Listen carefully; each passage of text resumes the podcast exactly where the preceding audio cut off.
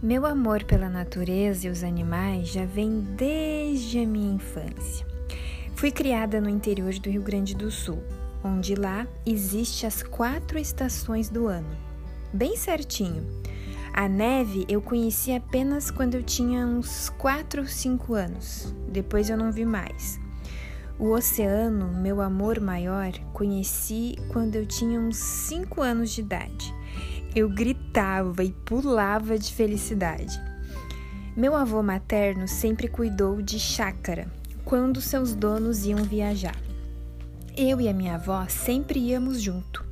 Então me criei subindo em árvores, comendo fruta do pé, correndo ovelhas, andando a cavalo, assustando as galinhas, conversando com os cachorros e dormindo com a minha gata de estimação.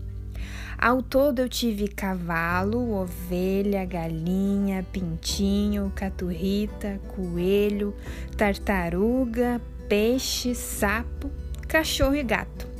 Ah, e a vaca que eu via meu avô tirar leite. Que no caso não era minha, né? Era do meu avô e ele cuidava, mas eu tava sempre ali junto, naquela curiosidade de criança de saber da onde que vinha o leite. Pensando em como eu tive uma infância feliz em contato com a natureza e os animais, já me fez pensar desde muito cedo o quanto devemos preservar o meio ambiente.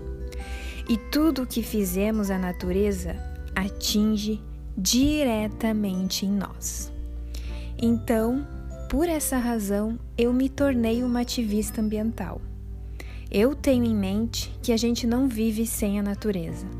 A natureza é a nossa segunda casa, se não a primeira, porque sem ela a gente não vive. Preservar o meio ambiente é amor à vida.